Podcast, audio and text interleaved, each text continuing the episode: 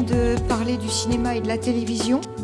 En fait, euh, ça va être euh, essentiellement le cinéma, puisque, à part un film que vous connaissez tous, qui est La Jetée de Chris Marker, euh, qui a été fabriqué grâce à l'aide du service de la recherche de l'ORTF en 1963, les autres films sont des films de cinéma, mais qui ont presque tous pour particularité d'avoir été préachetés par des télévisions. Et je vais un peu vous expliquer les raisons. Alors, lorsque Jean-Claude Schmitt m'a proposé d'observer pour cette conférence la représentation de la fin du monde dans l'audiovisuel, cinéma et si possible télévision, euh, j'ai commencé par faire deux constats. Le premier, c'est que j'étais terriblement euh, gênée parce que je n'y connaissais à peu près rien. Et le second, c'est que euh, je n'y connaissais à peu près rien, mais que j'avais un tout petit peu l'idée que curieusement, quand on imaginait la fin du monde à l'écran, c'était des images de blockbusters américains ou de films japonais, un peu aussi peut-être russes avec euh, euh, Tarkovsky, mais que euh, c'était ces films qui nous venaient à l'esprit et pas du tout les films français, qu'à part La Jetée, et puis un film qui est en coproduction avec une majorité française qui est Mélancolia, le récent Mélancolia, donc de film de 2013, eh bien, on ne voyait pas spontanément ces films où on ne s'en souvenait pas, où on ne les avait pas vus. À partir de ce constat, je me suis donc posé trois séries de questions. Euh, trois séries de questions qui vont finalement être les trois parties de, l'exposé. Première série de questions, pour quelles raisons n'avons-nous pas vu ou pas retenu du tout ces films? Sont-ils nombreux et quelle est leur spécificité? Deuxième série de questions, quelle évolution ces œuvres, qui sont échelonnées entre 1924, pour le plus ancien, qui est La Cité foudroyée, jusqu'en 2018, c'est-à-dire un film qui est encore en salle, qui est dans la brume. Quelles évolutions ces films laissent-ils sourdre sur les représentations de l'Apocalypse, sur les anxiétés des sociétés françaises successives? Sont-ils plus nombreux à certaines périodes que d'autres? Et euh, comment euh, peut-on les étudier? Troisième série de questions. Si maintenant euh, on n'observe plus ce corpus en chronologie, mais qu'on essaie de prendre, alors finalement il n'y a que 15 films, ce qui permet de les, étudier tous, euh, si on les observe en synchronie, donc comme un grand texte indifférent à leur date de sortie en salle, est-ce qu'il y a des choses communes à tous? Est-ce qu'il euh, y a des stabilités dans les imaginaires sociaux et dans les répertoires d'images? Alors l'enjeu bien sûr de cette double approche, chronologique et synchronique, c'est d'essayer de voir comment des artistes, comment des cinéastes, mais aussi des équipes de réalisation complètes, françaises ou majoritairement françaises, ont exploité au maximum les potentialités de leur langage filmique pour nous parler des peurs de leur présent, nouvelles technologies, événements traumatiques nationaux ou euh, mondiaux, comment finalement, en essayant euh, toutefois de divertir leur public, ils ont aussi essayé de l'alerter sur les dérives de leur société, et peut-être plus subrepticement comment ils lui ont aussi imposé des normes, comment ils ont renforcé des normes en lui montrant l'inacceptable. Alors première, euh, première partie, alors je voulais aussi euh, vous dire que j'étais désolée parce que c'est un peu anamorphosé sur l'écran, c'est un problème de compatibilité euh, entre Mac et, et PC. J'espère que ça ne va pas trop gêner la vision.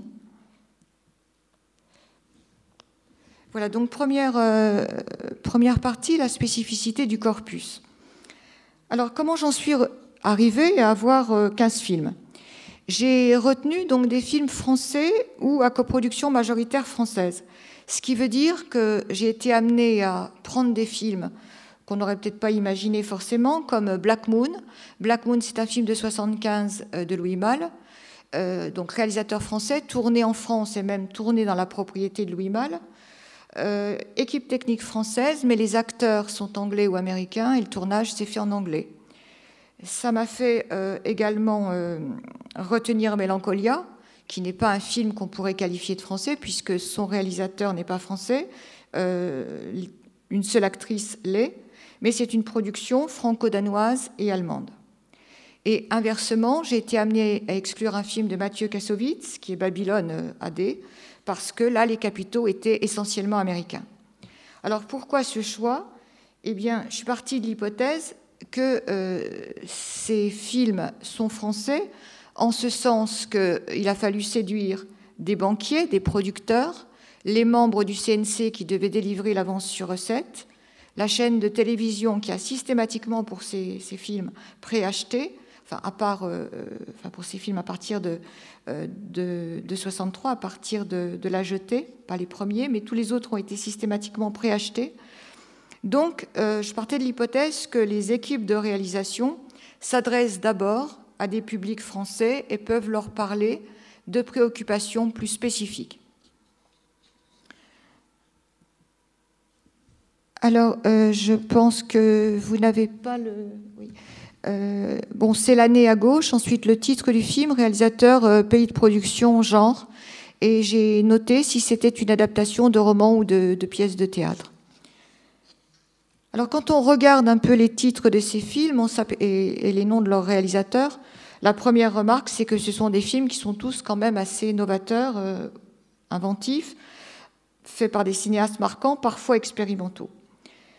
En lisant les témoignages de ces réalisateurs, dans les entretiens qu'ils ont pu accorder à la presse ou dans des bonus DVD, dans leurs journaux intimes quand ils en ont tenu un, dans leurs, euh, premiers argumentaires, dans leurs déclarations d'intention, ils disent un peu tous la même chose, qu'ils se sont intéressés à un sujet grave, à un moment euh, de détresse personnelle, de mal-être personnel, euh, deuil, bouleversement familial ou conjugal. Deuxième chose qui revient aussi chez ces auteurs, c'est que traiter de l'Apocalypse correspondait pour eux à une volonté d'expérimentation filmique. Euh, le, film de Chris Marker ne s'appelle même pas film, mais s'appelle, euh, alors il a changé de nom, mais photoroman, euh, parce qu'il est composé de photos et de photogrammes, et avec simplement un seul plan qui est, qui est mouvant. Alors je vais essayer de vous passer un premier extrait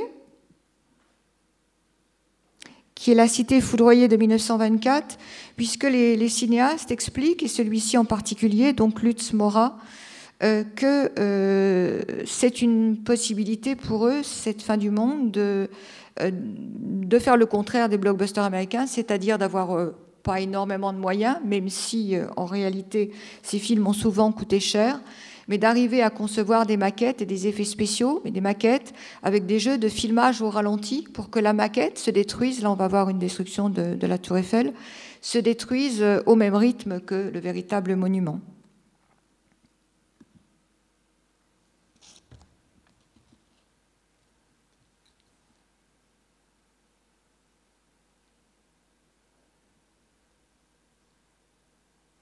Donc c'est normal, le film n'est pas sonorisé du tout. Hein.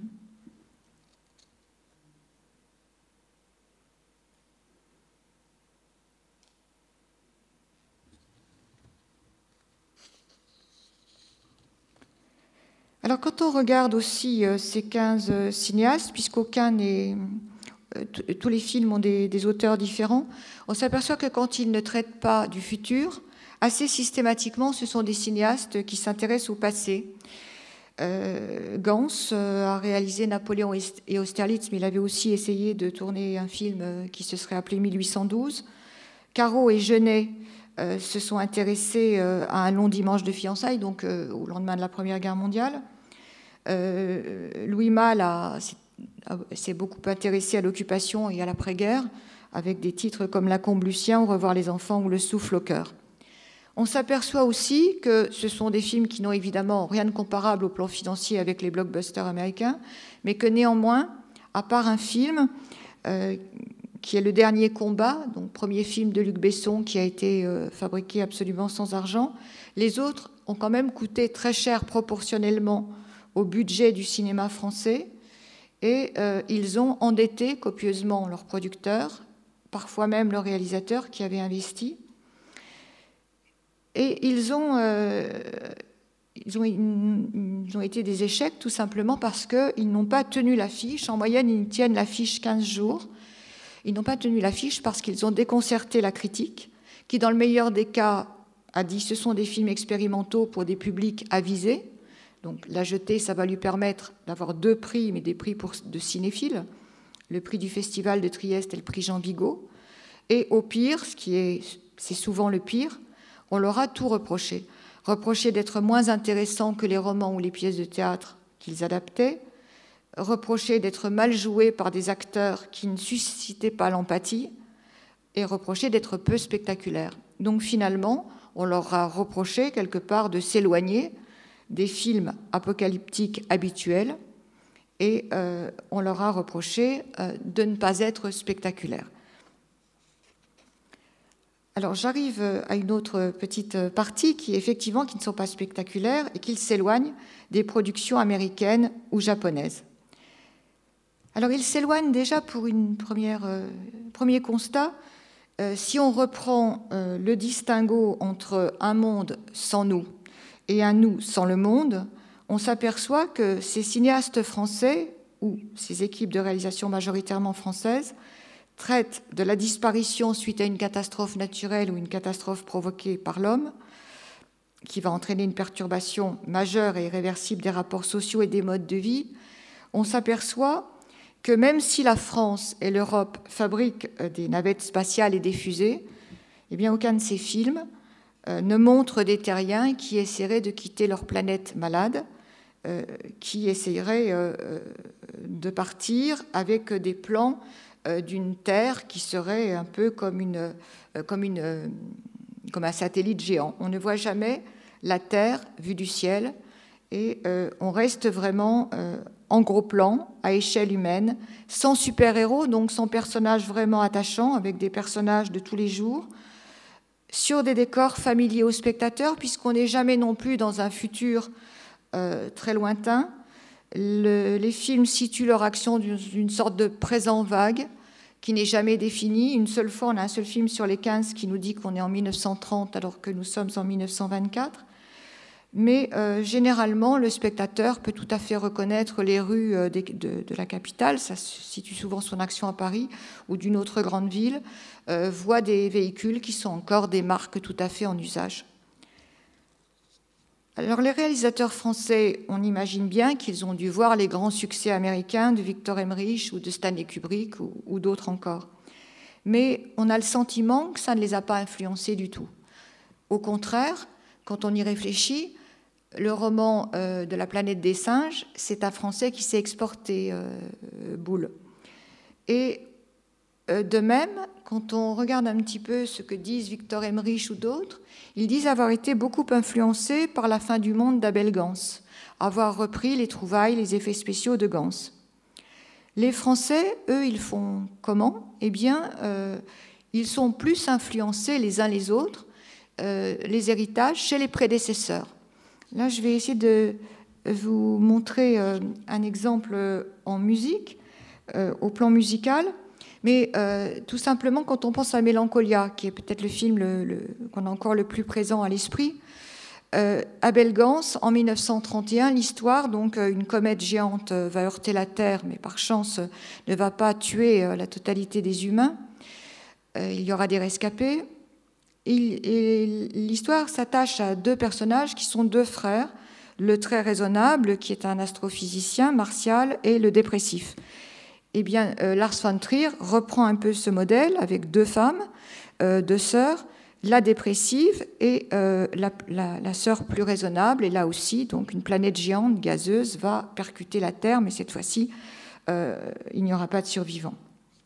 Donc cet extrait, c'est pour vous montrer qu'avec un intervalle conséquent, puisque le premier film c'est 1975, Louis Malle, le second c'est donc Lars von Trier, ils vont réutiliser tous deux, mais c'est dans plusieurs films, euh, la, le, final de la mort de Tristan, le final de Tristan et Iseux. Euh, j'ai un peu de mal à lancer.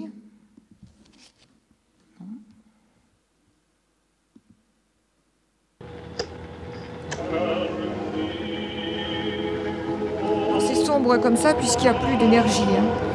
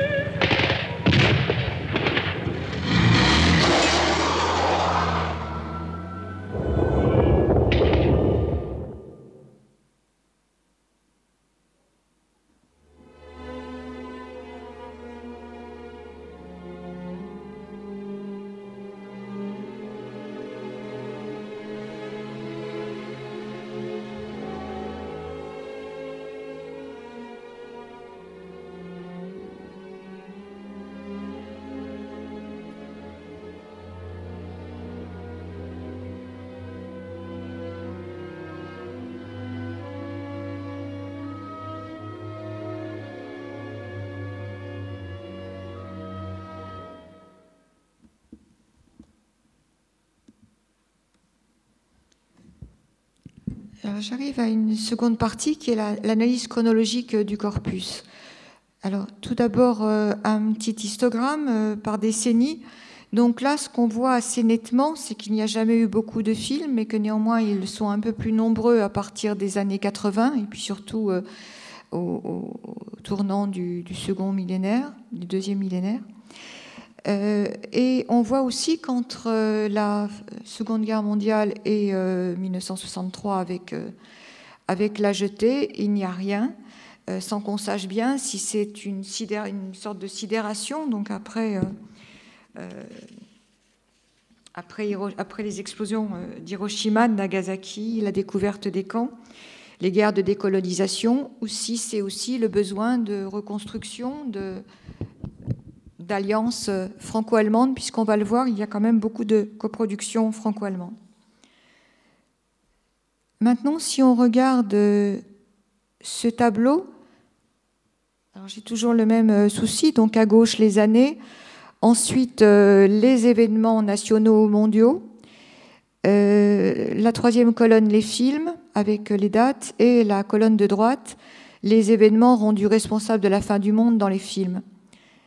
Avec ce tableau, on voit quand même assez nettement l'aspect un peu sismographe, c'est-à-dire que très souvent quand même, on retrouve dans les films, un an après la catastrophe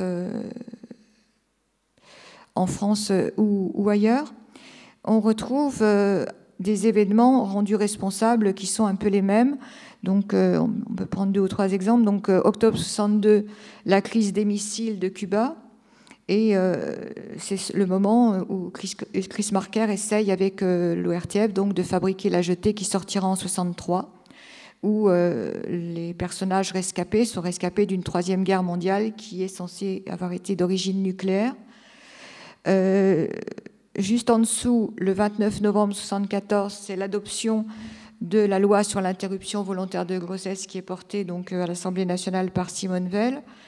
Et euh, Louis Malle, lui, va nous montrer une guerre totale entre les hommes et les femmes. C'est l'extrait qu'on avait vu.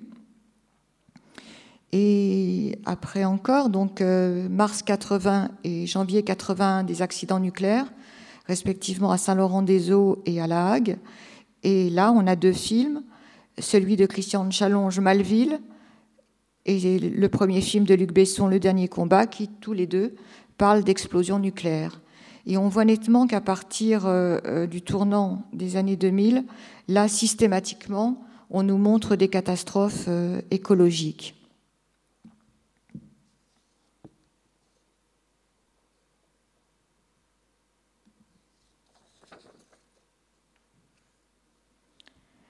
Donc pas de film dans les années 40-50 et puis ça repart en 63.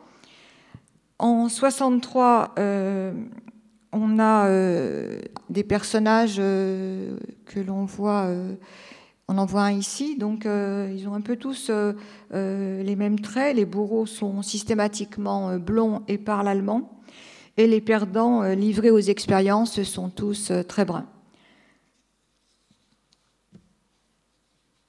Alors, ce que l'on remarque aussi dans cette analyse euh, chronologique, c'est que les films vont être de plus en plus sombres. Jusqu'en 80, la catastrophe n'est pas totale. Dans le premier film euh, de 1924, La Cité foudroyée, elle n'a même été cette catastrophe qu'imaginée. Dans la dernière séquence du film, le spectateur découvre, comprend que euh, l'ingénieur aigri, car personne n'avait cru qu'il pouvait dompter la foudre et qu'il pouvait faire sauter la planète, ne l'a pas réellement fait sauter, mais s'est contenté d'écrire un roman scientifique d'anticipation sur le sujet qui va le rendre très riche et très heureux. Dans les quatre films ultérieurs, il reste, après le désastre, suffisamment de survivants, suffisamment aussi de savoir-faire et de ressources terrestres pour pouvoir reconstruire une société, certes très petite, restreinte, mais sur le modèle connu, simplement en plus social, en plus humaniste. Chez Abel Gans, en 1931, les survivants comptent encore par milliers, des hommes et des femmes. Dans la jetée, ils semblent peu nombreux. On a quelques images qui sont proposées des hommes du futur, mais on remarque qu'il y a autant d'hommes que de femmes. On nous dit qu'ils ont. Enfin, je vous laisse. Euh, non On va voir qu'ils ont reconstruit Paris ils sont pacifiques. Il finit par entrer en résonance avec le monde futur. Il traversait une planète transformée. Paris reconstruit.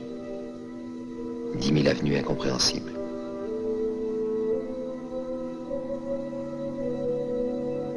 D'autres hommes l'attendaient.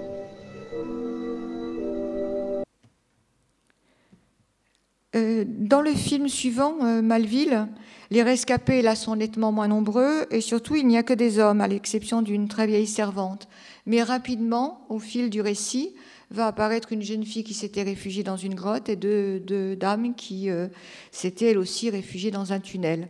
Et ces trois femmes vont réussir, enfin vont s'éprendre de trois survivants. À la fin des images, la jeune fille, la première jeune fille, est enceinte. Dans chacun des films antérieurs à 1981, euh, pour survivre dans ces conditions extrêmes, les rescapés s'y prennent de la même manière. Tous rêvent, se souviennent et contemplent des vestiges de l'avant. Un exemple dans Malville.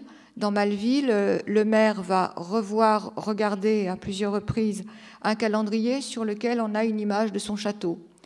Euh, et pendant ce temps-là, euh, les, quelques rescapés euh, qui, vivent au château vont se passer à tour de rôle un vieux numéro de Jour de France à moitié brûlé. Les héros vont aussi rêver. Hein, et ils rêvent à quoi? Eh bien, un espace intime. Par exemple, le héros de la jetée va dire qu'il rêvait d'une vraie chambre, un vrai lit, une table, un bureau des matériaux fabuleux, le verre, le plastique, le tissu éponge. Ce qui veut dire que ces survivants, finalement, présentent des analogies avec les déportés de la Shoah, puisque euh, si on, prend Jean Quérol, notamment Lazare parmi nous, ce qu'il nous dit, c'est que les rêves étaient les moyens de survie, euh, ces mondes imaginaires pour parvenir à prendre des distances avec son corps biologique qui était trop souffrant et trop dénutri. Ces rescapés réussissent à reconstituer une micro-société, non seulement parce qu'ils n'ont pas oublié le monde d'avant, mais aussi parce qu'ils possèdent à eux tous suffisamment de savoir et de savoir-faire complémentaires. On va avoir un vétérinaire qui va savoir euh, soigner, euh, faire naître. On va avoir un ouvrier qui va savoir bricoler avec des batteries et un moteur de tracteur. On va avoir un pharmacien qui va réussir avec euh, des, restes de médicaments, qui va réussir à sauver des vies. Donc à la fin du film, euh, c'est d'ailleurs la, dernière image en 31 euh, chez Abel Gans de la fin du monde, on recommence à cultiver la terre avec un tracteur fait de batterie ou avec une arère, alors qu'au départ, on a des paysages euh, ravagés qui évoquent encore, enfin je, trouve, les paysages de la Première Guerre mondiale. Là, c'est le décorateur, donc les décors de Max Douy qui a décoré euh, Malville. Et euh, moi, il, enfin, il me semble qu'il y a quand même des analogies. Alors peut-être pas forcément, euh, j'aurais peut-être pu trouver mieux chez les frères Nash, chez John et Paul Nash, qui étaient donc, je crois que l'un était mitrailleur et l'autre simple soldat durant la Première Guerre mondiale. Enfin, c'est quand même ces paysages d'arbres calcinés, de ruines. De, chambres euh, où l'espace intime, l'intérieur, se retrouve à l'extérieur avec les, peintures. C'est ces paysages-là que, l'on voit encore euh, fréquemment. Donc ces hommes, pour survivre, vont aussi devoir déjà se débarrasser des faux prophètes, des dictateurs, qui vont mentir aux rescapés en leur faisant croire que Dieu les a choisis, qu'ils sont les seuls survivants de la Terre, et euh, qui, euh, évidemment, euh, n'hésitent pas à tuer dès qu'on les contredit, ou surtout dès qu'on tente de défendre les femmes contre le viol. Parce qu'à chaque fois, quand même, il y a cette idée que les femmes sont très peu nombreuses à avoir survécu. Mais cette société réussit à redémarrer parce que les élus rescapés ont su garder leur sang-froid chez Gans, c'est les représentants de toutes les nations qui réussissent à proclamer après coup une paix universelle et des États fédérés. Le maire de Malville va continuer à gérer euh, ses administrés rescapés comme il le faisait avant, va les inviter à enterrer les morts, va, faire, va mettre au vote chaque proposition et évidemment va aussi donner son château puisqu'il n'y a plus de propriété privée. Ce qui veut dire qu'entre 24, entre 1924 et 1981, la catastrophe permet finalement un retour aux valeurs fondamentales et à une véritable démocratie. Ça impose aux hommes de s'amender. Abel Gans en parle dans une lettre d'intention qui, bon, euh, c'est pas très adroit la manière dont il le dit, mais voici ce qu'il euh, ce qu'il met dans cette lettre. Cette secousse effroyable est une chance unique, bon, c'est peut-être pas exactement le terme, pour transformer le cœur des hommes, pour leur faire apprendre à se comprendre et à s'aimer. Ce qui veut dire que, enfin, pour le dire autrement, le milieu du cinéma semble avoir encore, jusqu'en 1981-82, un espoir démocratique, révolutionnaire, de démontrer la nécessité de sortir de notre monde techniciste pour refonder une société plus juste, plus égalitaire et qui là aussi est plus pastorale. Après 81, euh, tout change. Pourquoi? D'abord parce qu'il y a très peu de survivants, mais euh, ils échouent aussi pour une autre raison. Ils sont trop peu nombreux, mais surtout leurs actions sont continuellement entravées par des méchants parce que maintenant, contrairement à la période précédente, dans les rescapés, il n'y a pas d'institution, il n'y a pas de représentant de l'institution. Euh, je vais vous passer un extrait du film euh, Le temps du loup de Peter Haneke. Il pas de preuve et il n'en a pas non plus. Je pourrais aussi bien tirer à pile ou face. Et puis je ne suis pas juge. Avec mes camarades, on essaye simplement que ce ne soit pas trop la panique ici, c'est tout. Alors, ce monsieur euh, qui s'occupe des rescapés, euh, ils sont dans, un, dans, une gare désaffectée, euh, essaye de bien faire, mais la personne qui était à la gauche du cadre, donc, qui est incarnée par Isabelle Huppert, avec ses deux enfants, retrouve dans ce camp de fortune les meurtriers de son mari. Hein, ils ont tué pour accaparer les dernières réserves qu'ils avaient dans leur maison, et ils ne peuvent rien faire parce qu'il n'y a plus de justice, plus rien ne fonctionne. Euh, on a un peu un autre cas de figure avec un médecin qui a essayé de protéger euh, la dernière femme dans le dernier combat, donc l'unique femme survivante, mais il va être tué et la dernière femme est kidnappée. Les rescapés ne parviennent donc plus à redevenir sédentaires non plus, puisqu'il y a toujours des barbares qui se sont installés là où ils souhaitent aller. Ils sont condamnés à fuir et euh, ils fuient, mais les trains n'amènent plus les voyageurs nulle part ou ne les prennent plus ou, changent les destinations et les routes sont inévitablement barrées par des tanks et par des amas de véhicules euh, qui sont immobilisés en raison du manque d'essence. Les survivants vont de plus en plus, à mesure que les années passent, euh, ne plus pouvoir se réfugier dans les sous-sols, mais toujours plus haut, sur les hauteurs de Montmartre, au Tibet, car on nous annonce que le continent asiatique a disparu suite à la fonte euh, des glaces, et euh, parfois aussi aux derniers étages des immeubles haussmanniens, c'est-à-dire à hauteur des chambres de bonne, là où vivaient les plus humbles. Mais la vie n'est plus possible ni à la surface, en équilibre, ni en sous-sol, seulement toujours plus haut, comme une montée du Golgotha, au Golgotha. Alors, ce qu'on peut dire aussi, c'est que contrairement euh, aux années précédentes, après 80, les protagonistes ne rêvent plus, ou alors quand ils rêvent, ce sont systématiquement des cauchemars, un cauchemar de Père Noël cloné, et les seuls vestiges du passé sont des reproductions euh, de tableaux ou, de, ou d'estampes punaisées sur un mur. Ce ne sont pas des tableaux bien gais, puisque euh, on a plusieurs reprises le déluge de Dürer, et on a aussi à plusieurs euh, reprises le tableau de Bruegel, le triomphe de la mort. Alors tout est voué aussi et surtout à l'échec, euh, parce que maintenant, contrairement aux années 60, 70 et même début des années 80, la Terre est définitivement morte, sans végétation, calcinée, ensablée, sans eau ou alors simplement avec un peu d'eau euh, stagnante ou en sous-sol, mais les nappes phréatiques sont définitivement détruites.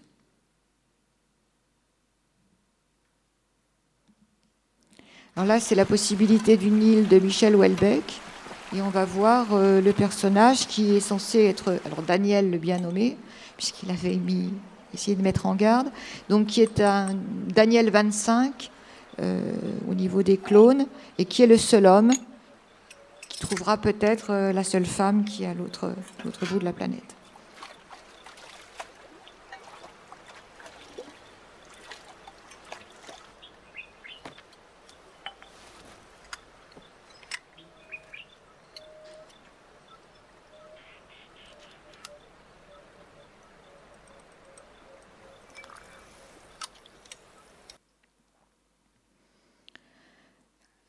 Alors on a quand même des films plus optimistes, par exemple peut-être de Cédric Clapiche, où là les survivants euh, veulent vivre malgré tout et, reformer une société dans un Paris complètement ensablé, mais ils savent et ils le disent qu'ils seront la dernière génération ou les dernières générations, puisque comme dans les autres œuvres, la planète est définitivement asséchée, sans ressources. Les humains ne vivent que sur des réserves, des stocks de boîtes de conserve, de bouteilles d'eau, de canettes de bière, de bonbonnes de gaz d'animaux. ils ont réussi à, élever des animaux qu'ils tuent pour manger la chair, mais aussi, dans certains films, pour boire le sang. Mais il n'y a plus du tout d'énergie, hein, seulement des débris euh, que les rescapés troquent de plus en plus difficilement ou euh, des, stocks qu'ils vont euh, chercher eux-mêmes dans les décombres des grands magasins.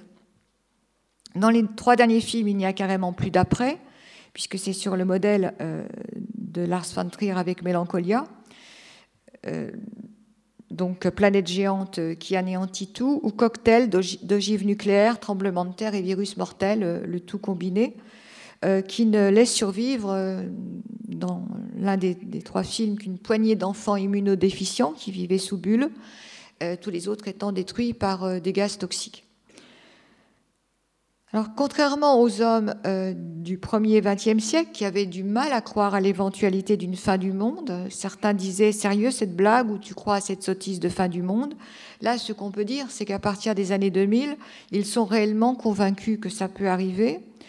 Mais euh, c'est même euh, terrible, puisqu'ils non seulement ils s'estiment impuissants à faire marche arrière, mais euh, un personnage chez Welbeck se demande même, je cite, si un sauvetage pourrait être considéré comme souhaitable. Les scientifiques n'envisagent plus de solution et ils se suicident systématiquement avant l'explosion finale. On a l'exemple dans Mélancolia où le personnage de l'astrophysicien n'attend pas euh, que la planète euh, ravage la Terre. Alors s'il ne croit plus à, aucune survie possible, c'est aussi parce que euh, tout ce qui était censé les protéger a disparu, qu'il n'y a plus de pilotage du tout de la planète. Donc là, un seul exemple, euh, c'est euh, les derniers jours du monde des frères Larieux, où nous apprenons, donc, comme les protagonistes, par la radio, que les États des zones encore épargnées refusent d'accueillir les migrants, que les Américains font tirer à vue sur les avions en provenance d'Europe et d'Afrique, et que des dirigeants d'un pays indéterminé on fait lancer une bombe sur Moscou à titre préventif, faisant d'emblée 90 000 morts. Ce qui veut dire qu'il y a si peu d'espoir euh, de survie que les, personnages, euh, j'espère réussir à vous montrer, se mettent littéralement à nu, puisqu'il n'y a plus rien à protéger, plus d'espace privé, plus... Là, c'est les, derniers jours du monde, c'est le, la, scène, euh, dernier plan du film. Et euh, ensuite, c'est également le dernier plan de Mélancolia, où du tipi ne reste que les neuf branches, mais il n'y a ni paroi, ni, ni rien. Et finalement, euh, cette transparence permet de voir aussi la différence de manière d'être au dernier moment de ces deux sœurs.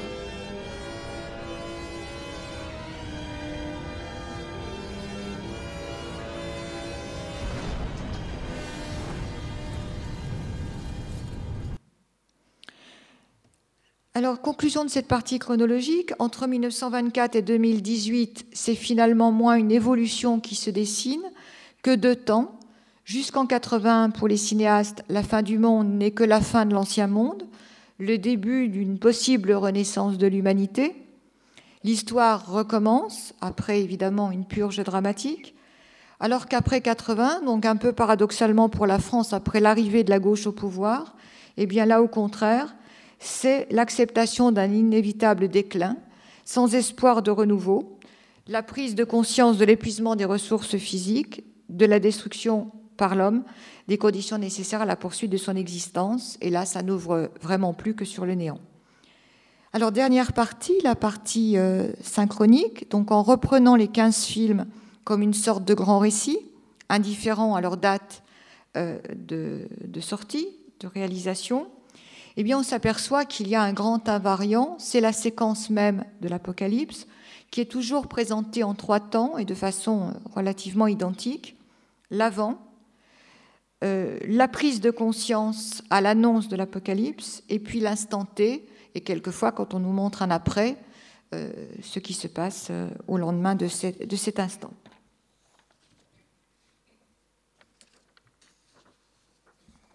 Alors, l'avant-apocalypse. Au, début de chaque film, c'est toujours la même chose. On nous montre une société particulièrement anomique, avec des personnages complètement mercantiles. On voit presque toujours des patrons qui boursicotent, des publicitaires qui gagnent de l'argent facile en vendant des produits qui ne servent à rien, des puissances étrangères, même chez Gans, qui proposent au prix Nobel de fabriquer de nouvelles armes. Les protagonistes sont montrés non seulement comme assez méchants, mais surtout incapables de communiquer et n'assumant, enfin n'étant jamais dans leur rôle. Donc un seul exemple, parce que ça va être peut-être le plus, parlant, c'est Mélancolia.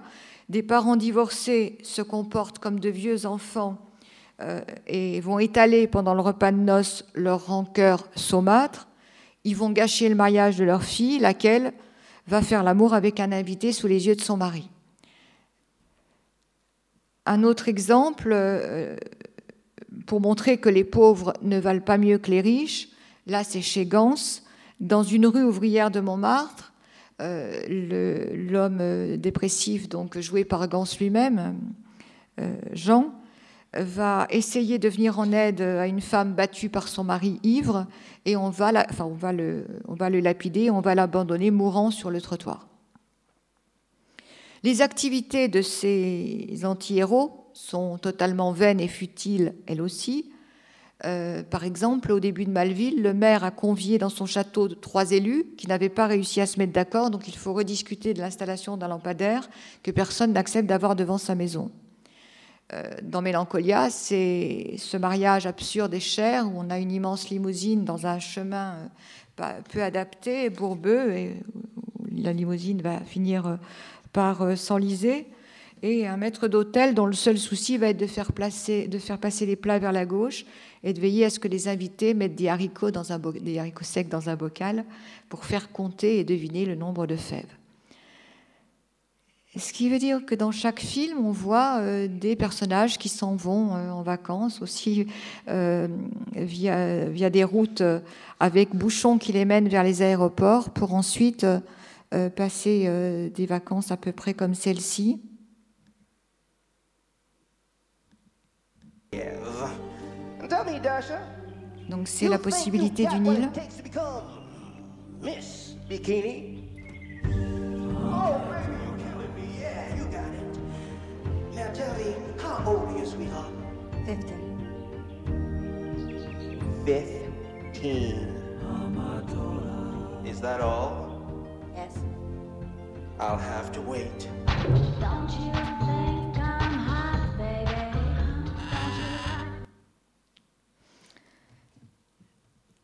Le deuxième temps, euh, alors évidemment, on a quelques personnages euh, hypersensibles ou déprimés qui prédisent la catastrophe, mais ils ne sont pas entendus. Alors la prise de conscience, euh, l'attente de la fin, c'est tout simplement parce qu'un média, généralement la radio, jamais la télévision, annonce que ça ne va plus du tout, que les nappes phréatiques sont détruites, etc. Et là, les cinéastes vont s'intéresser à deux choses, les réactions communes à tous les humains, et ensuite les différentes manières dont chaque personnage, en fonction de son caractère, de son âge, va décider euh, d'occuper ses derniers jours quand ils existent. Les réactions communes, c'est euh, des personnages qui prennent subitement euh, conscience des beautés du monde qu'ils sont en train de perdre des beautés naturelles. Alors tous vont parler des chutes d'eau, des gorges, des sierras, et des beautés et des délices qui ont été créées par l'homme. Donc là, en vrac, les jardins aménagés, l'opéra, les bords de mer, l'omelette aux truffes. Ils prennent aussi tout à coup goût pour la vie, un goût pour la vie bien plus fort qu'avant. Pour supporter cette attente finale, ils vont aussi recourir à l'alcool. Euh, dans chaque film, c'est bu en très très grande quantité pour atténuer l'angoisse. Angoisse d'autant plus insupportable pour ces personnages comme pour le spectateur que les comptes à rebours sont extrêmement nombreux, qu'il y a un ralentissement progressif du récit qui chemine d'abord de jour en jour, puis d'heure en heure, et euh, qui euh, également incruste sur l'image le temps qu'il reste à vivre. Les autres réactions vont dépendre de la disposition d'esprit des personnages. Les gens âgés font tous un peu la même chose, ils refusent de survivre à leurs enfants. Alors, je vous montre un exemple un peu caricatural, mais euh, très parlant.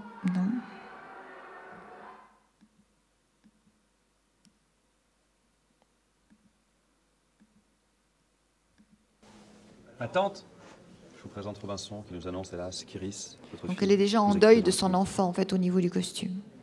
En douceur.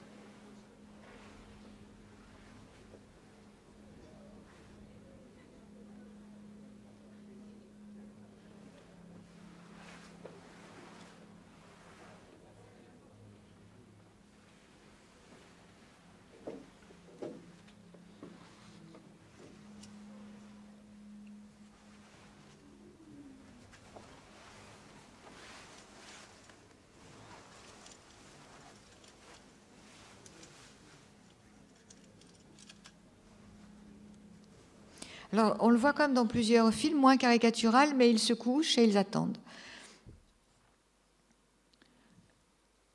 Ce qu'on remarque aussi, c'est que c'était systématiquement les personnages socialement et professionnellement les mieux insérés dans l'ancien monde qui vont être les plus excessifs, estimant que tout est permis puisque demain, plus rien ne sera possible. Donc là aussi, euh, je vous montre un extrait euh, de La fin du monde d'Abel Gans. Donc il montre d'abord ce qui se passe chez les plus humbles et ensuite euh, dans la grande bourgeoisie euh, d'affaires.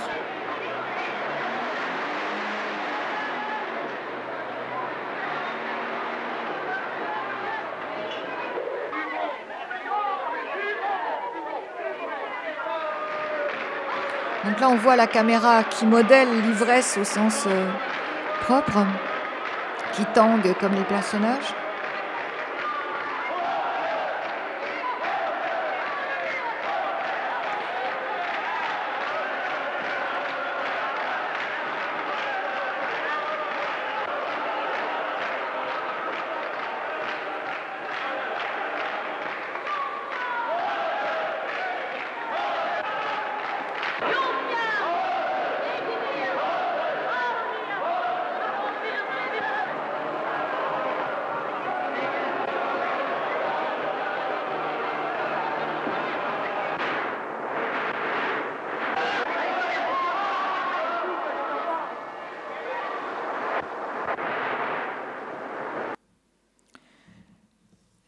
Une dernière catégorie est composée par, euh, par ceux qui se qualifient eux-mêmes d'optimistes, optimistes inconditionnels, et qui eux vont aller à contre-courant en se fixant un objectif final, c'est de retrouver ou d'essayer de sauver un être aimé ou un enfant malade. Donc ces personnages, euh, finalement, sont les intercesseurs, ce sont eux les médiateurs entre le film et nous, puisque ils entament un road movie euh, qui va nous permettre de découvrir les personnages qu'ils rencontrent, mais aussi les lieux dans lesquels ils vont s'abriter provisoirement et les paysages qu'ils vont traverser. Ces, personnages sont prêts à tout. Souvent, ils sont vraiment, ils finissent leur parcours extrêmement blessés, mutilés, et eux ne revoient plus vraiment l'avant comme dans les premiers temps, mais euh, vont euh, euh, se projeter des images mentales d'une sorte de futur post-apocalyptique New Age. Ils voient des champs de fleurs, des champs de blé. Et ils empruntent tous les moyens de locomotion possibles pour finir à pied puisqu'il n'y a plus d'énergie. Alors je vous montre les derniers jours du monde des frères Larieux. C'est un film ironique, mais la chouette en plein jour, le masque de plongée alors qu'on est sur le sol, sont assez symptomatiques de ce qu'est l'instant T.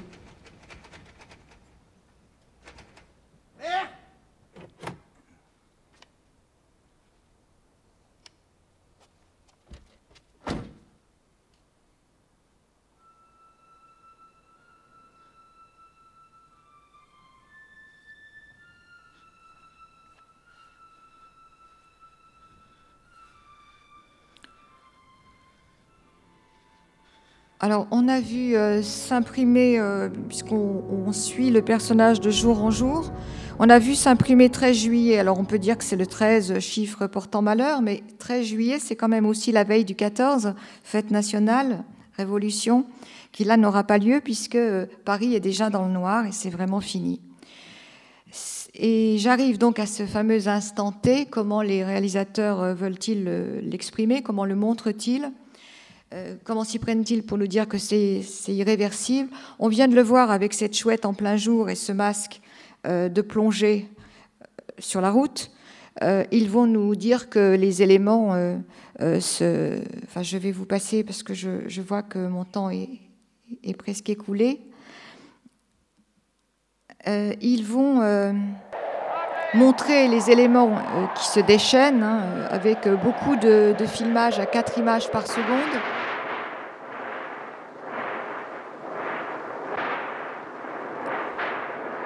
beaucoup de sur la bande son, sur les bruitages amplifiés, vent qui siffle, hélicoptère, sirène.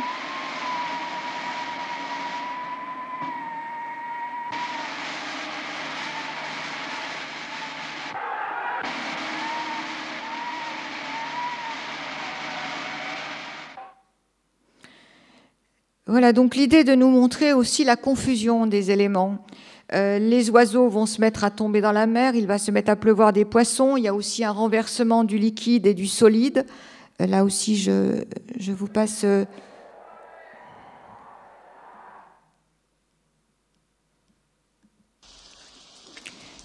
ça, c'est le dernier combat, donc pluie de poissons.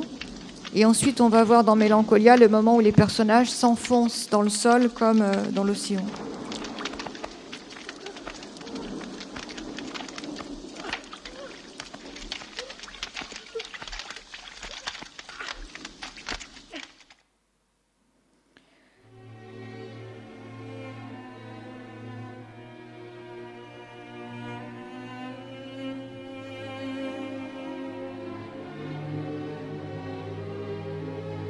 Aussi à le chiffre 13 euh, du Golfe. Le Golfe a 18 trous, elle est arrêtée au 13e.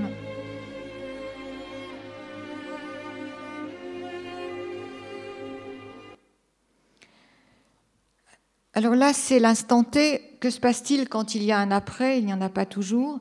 Euh, là, on se rend compte euh, que lorsqu'il s'agit d'aller tourner en extérieur, les réalisateurs systématiquement font le choix de décors naturels et de décors naturels dans des mondes que nous avons perdus, des châteaux forts, des friches industrielles, beaucoup de friches euh, euh, d'industrie du 19e siècle, ou alors un chantier de démolition sur le site de la future BNF euh, pour le dernier combat de, Besson. ils font aussi beaucoup le choix de nous montrer des espaces désertiques qui sont ceux de nos anciennes colonies, en nous disant, dans les entretiens qu'ils accordent à la presse, qu'ils ont sciemment tourné en Algérie ou en Tunisie. Euh, là, j'ai du mal à, tourner le.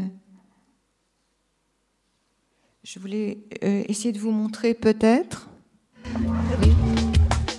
Voilà, donc là, euh, c'est Paris ensablé et on voit qu'on va avoir un mélange d'habitats entre.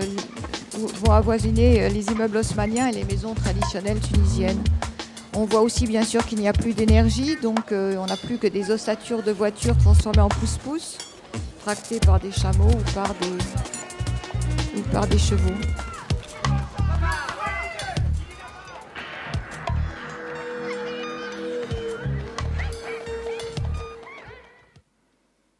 Et pour les scènes d'intérieur, les cinéastes là enferment leurs acteurs essentiellement dans des bureaux remplis de téléphones qui sont définitivement silencieux, remplis d'écrans d'ordinateurs qui sont éteints aussi euh, pour toujours, ou alors ils installent leurs personnages dans, des granges, là où vivaient euh, jadis les animaux.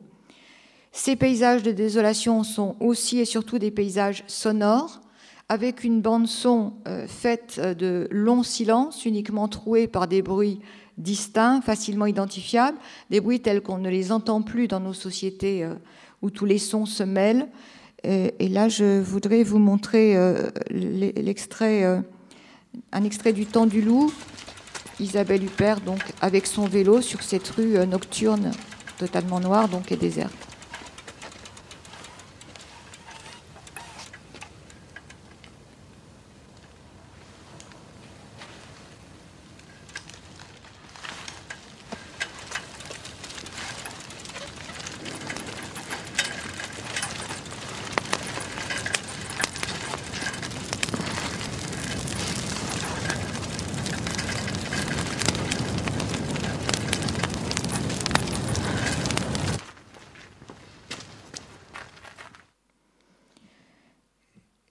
Euh, c'est vraiment uniquement de la survie avec quelques accessoires indispensables, le briquet, les allumettes pour faire du feu, euh, le, fusil ou l'arc pour se défendre, éventuellement les jumelles pour voir l'ennemi arriver de loin. La nuit est parfois permanente, donc les hommes, et c'est le message euh, des cinéastes, ne peuvent résister que s'ils reforment une communauté. S'ils ne la reforment pas, ils perdent ce qui est l'essence de l'homme, le regard et la voix, mais aussi l'essence du cinéma et ils ne recouvreront cet usage de la parole et de la vue, par enchantement d'ailleurs, que s'ils arrivent à se rassembler autour de valeurs euh, morales élémentaires, aider les vieillards, nourrir les enfants, accepter de donner des provisions de médicaments à celui qui est malade, et surtout vivre, côtoyer donc dans ces granges ou dans ces espaces publics des étrangers, accepter de se métisser. Alors, conclusion, enfin, euh, voilà, j'essaye d'aller un peu vite. Euh, conclusion, c'est que ce genre apocalyptique permet aux équipes de réalisation françaises d'expérimenter des dispositifs filmiques. Ça leur permet aussi de s'interroger et de nous interroger sur ce que veut dire la vie en société, les rapports humains, les cycles de la vie, les rythmes, l'environnement. Euh, de nous faire réfléchir sur ce qui, faisait la valeur de ce qui fait la valeur de l'existence, ce qui est fondamental et ce qui ne l'est pas. Donc c'est assez logique finalement que euh, ces réalisateurs qui s'intéressent au futur soient les mêmes que ceux qui s'intéressent au passé, comme les films historiques qui permettent de traiter de questions présentes sous le masque du passé, parfois aussi qui permettent de contourner la censure. Les films apocalyptiques nous permettent de nous parler du présent, parler d'aujourd'hui, et de dénoncer l'anomie dans nos sociétés. Ça laisse aussi entrevoir finalement ce que nous aurions à perdre si une catastrophe nucléaire ou écologique se produisait.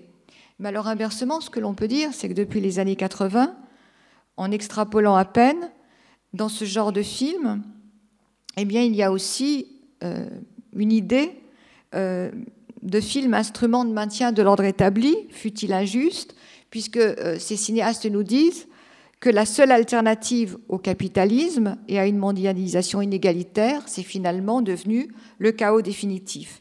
Depuis 1983, donc un peu paradoxalement ou pas, depuis l'échec de la première gauche au pouvoir, depuis la fin du gouvernement maurois, les cinéastes agissent en déçus et en vaincus, comme s'ils ne croyaient plus en la possibilité d'édifier un monde, une Europe plus sociale, euh, s'ils pensaient n'avoir plus le choix finalement contre la nuit noire ou la lumière aveuglante d'un plateau de télé-réalité.